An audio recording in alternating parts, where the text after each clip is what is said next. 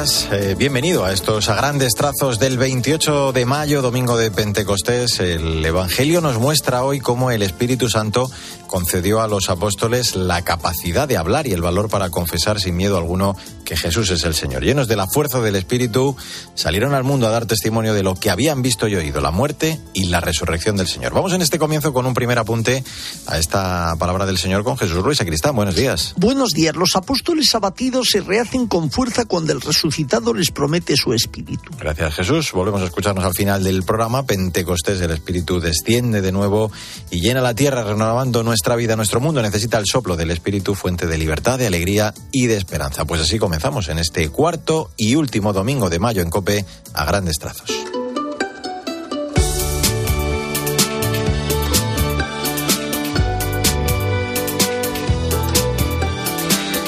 Es habitual, los primeros minutos los vamos a dedicar al magisterio del Papa a través de su audiencia del miércoles, la de esta semana dedicada a presentar a otro testigo del celo apostólico, en este caso de tierras lejanas, San Andrés Kim Tae-gom, el primer sacerdote mártir de Corea.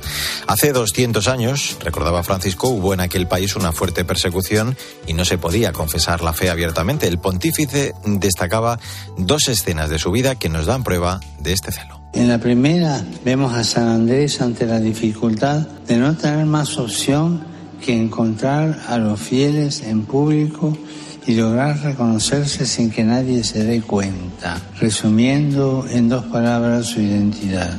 Estas, las palabras que había que decir, eran discípulo de Jesús. En la segunda lo encontramos cuando era seminarista, caminando en la nieve para buscar un misionero y completamente agotado, cayó por la tercera vez, pero una mano amiga lo ayudó y lo empujó a seguir adelante. La lección de esta escena es que aunque podamos caer, siempre podemos alzarnos de nuevo porque Jesús nos sostiene.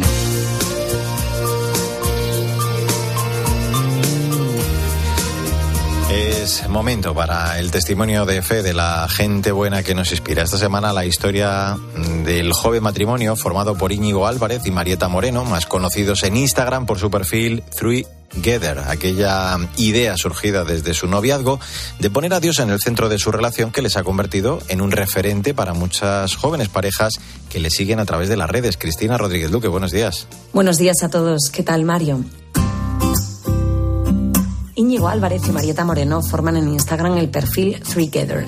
La iniciativa nació con la idea de ser tres en el noviazgo, poniendo a Dios en el centro. Ahora son 23.000 personas las que les siguen en un encuentro digital en el que muchas parejas comparten su día a día. Sobre todo yo creo que a través de Together lo que ofrecemos es eh, el abrazo de muchos a muchos, o sea, el darte cuenta de que tu relación no es la única que se vive así, que no estás solo. Recién casados, una de las primeras cosas que han hecho en su viaje de novios es visitar al Santo Padre. Marieta cuenta que Dios ha sido fundamental en su noviazgo, donde también ha habido dificultades. Dios les ayudó a dar el paso definitivo. Ya está, no podemos más. En plan, necesitamos un cambio, eh, un cambio, en plan, un, salto, ¿no? Eh, estar contigo me encanta, pero ya quiero una vida contigo y un no irme a casa sin ti. Y, cuando ambos estamos como tensos y mm, nerviosos por otras cosas, y tal, cueste más meterlo en nuestra vida diaria, eh, creo que siempre ha estado. Pero sin, lugar a dudas ese día estaba, o sea, 100%. Ellos, sin pretenderlo, han sido ejemplo para muchas parejas. Frente al Santo Padre le preguntaron para hacerse eco en sus redes y así lo resume Íñigo. Es a lo mejor momentos donde eh, nos podamos sacar un poco más de quicio, pues a lo mejor es un momento de decir, respirar un poco y decir, estoy con ella para llegar al cielo y mi camino de santidad también es pues aguantar que se pueda poner nervioso por algo o que ella aguante mis absurdeces. Aunque la mayoría los conocen por su perfil de Instagram, Marieta e Íñigo, en Sweet Together, acaban de comenzar ahora el proyecto más importante de su vida. Buen domingo y hasta la semana que viene. Alcudia. A grandes trazos. Cope, estar informado.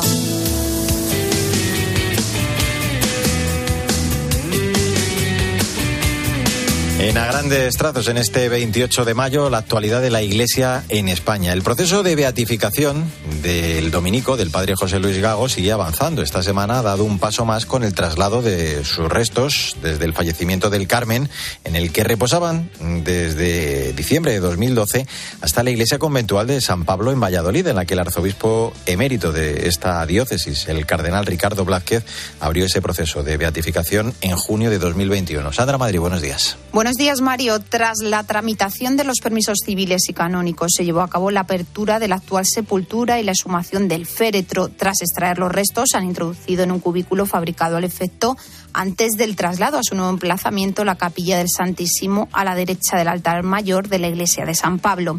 En la Eucaristía de Gracias por la vida del padre Gago, el prior provincial de la provincia de Hispania de los Dominicos, Jesús Díaz Sariego, presidió la humilía y afirmó que era un hombre de esperanza, un siervo de Dios que aún permanece en nuestros corazones y su voz aún resuena en la vida de muchas personas. Decía don Ricardo, en sus tiempos recios, el padre José Luis Gago, y en los que siempre suceden en la humanidad, era un hombre de esperanza.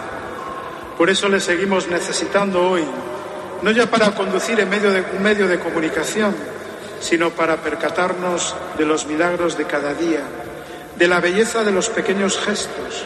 El sobrino del comunicador dominico y miembro de la Asociación Padre Gago, Raúl Posadas, afirmaba en el semanario Alfa y Omega que en la actualidad los trabajos de la Comisión Histórica están muy avanzados y la fama de santidad se ha documentado con cerca de 80 testimonios de personas que le trataron en vida.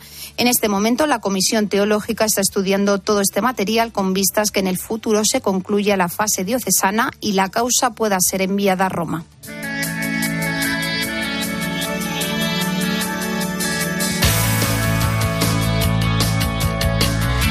Vamos ya a echar un vistazo a las redes sociales, a lo más destacado del continente digital, con protagonismo estos días para la semana Laudato Si, también la llamada del Papa a vivir en plenitud nuestra fe y el recuerdo a la importancia del Espíritu Santo en nuestra vida, al que celebramos hoy, como sabes, y también Hijo de la Guerra, del musical Malinche de Nacho Cano. Paloma Corbí, buenos días.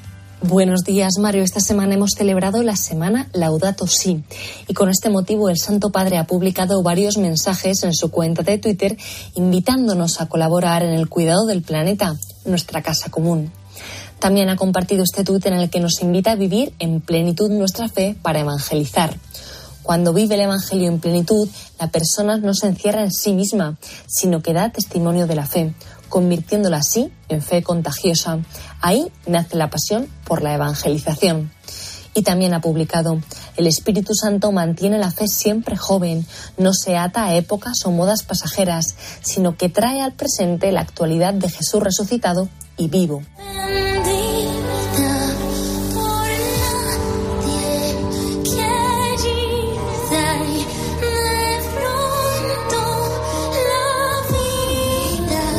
Compartimos la canción Hijo de la Guerra del musical Malinche de Nacho Cano, que esta semana ha visitado en el Vaticano al Santo Padre. Varios de los artistas han alegrado al Papa cantando algunas de las canciones que conforman el musical. Feliz domingo de Pentecostés y hasta la semana que viene. Mario Alcudia. A grandes trazos. Cope. Estar informado.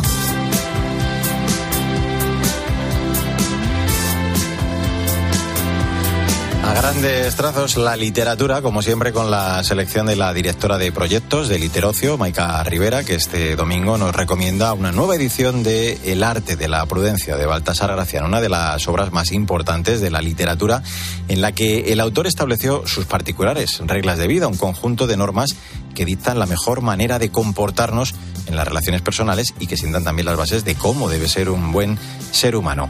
Un libro que merece la pena ser leído constantemente. Buenos Buenos días, Mario. Hoy traemos un librito que es una nueva presentación muy primaveral para el arte de la prudencia del jesuita Baltasar Gracián. La edición corre a cargo del catedrático Emilio Blanco. Se trata de un compendio manejable de 300 aforismos conforman una obra maestra del pensamiento, que codifica una serie de pautas esenciales de vida en sociedad.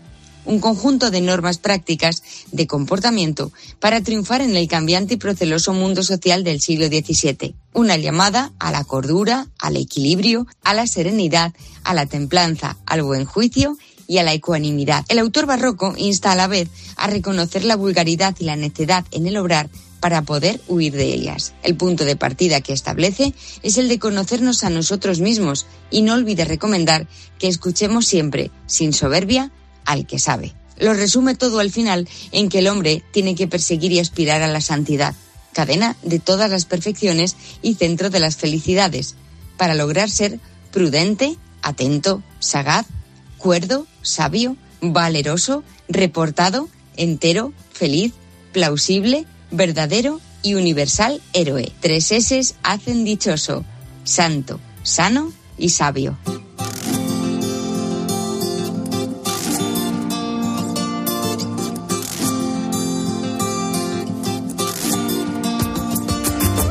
28 de mayo nos fijamos en la actualidad de la Iglesia en el mundo. Argentina ha copado estos días la actualidad con diversas noticias de gran calado, desde el nombramiento del nuevo arzobispo de Buenos Aires hasta el anuncio por parte del Papa Francisco de viajar a su país natal, su deseo de viajar hasta allí. Esteban Pítaro, buenos días. Muy buenos días, Mario. Fue efectivamente una semana activa para la información en la Argentina, porque sumado a la jornada patria del 25 de mayo y la oración del tradicional Te Deum, el Papa Francisco designó un nuevo arzobispo para Buenos Aires, la arquidiócesis primada, un obispo que viene desde el fin del mundo, desde la Patagonia, de la diócesis de Río Gallegos, una de las más australes del mundo. Se trata de Monseñor Jorge Ignacio García Cuerva, de 55 años, que sucede al cardenal Mario Poli, un obispo con amplia trayectoria acompañando la pastoral de la drogadependencia, la pastoral carcelaria, con vida parroquial en villas del Gran Buenos Aires, que tiene como lema episcopal No apartes tu rostro del pobre. Quiera Dios que Monseñor García Cuerva pueda ser uno de los obispos que dé la bienvenida a la Argentina al Papa Francisco, que ratificó Mario estos días públicamente su anhelo de visitar su patria natal en el 2024. Lo había insinuado en algunas entrevistas, pero por primera vez el Papa lo dijo en público. Si se termina de confirmar Mario esto, sería un gran regalo de María en el mes mariano, que como se expresa en la oración por la patria que rezamos en la Argentina, desde Luján dice, Argentina canta y camina. En una Argentina fragmentada y herida por una inflación de más del 100% anual, una visita del Papa haría muy, muy, muy bien a la crisis de esperanza de los argentinos.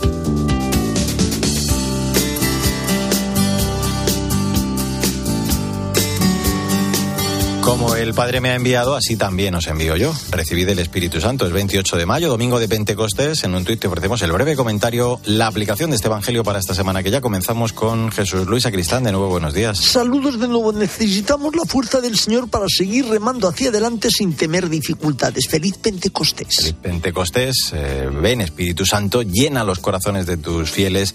Envía, Señor, tu Espíritu que renueve la faz de la tierra.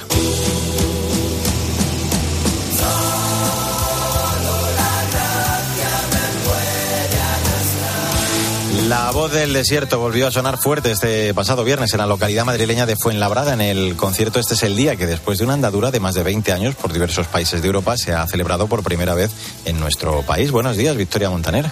Buenos días, Mario. Los curas roqueros, como se les conoce cariñosamente, participaron en esta iniciativa que, después de que naciera en Londres en 1997, se ha venido repitiendo desde entonces de forma periódica.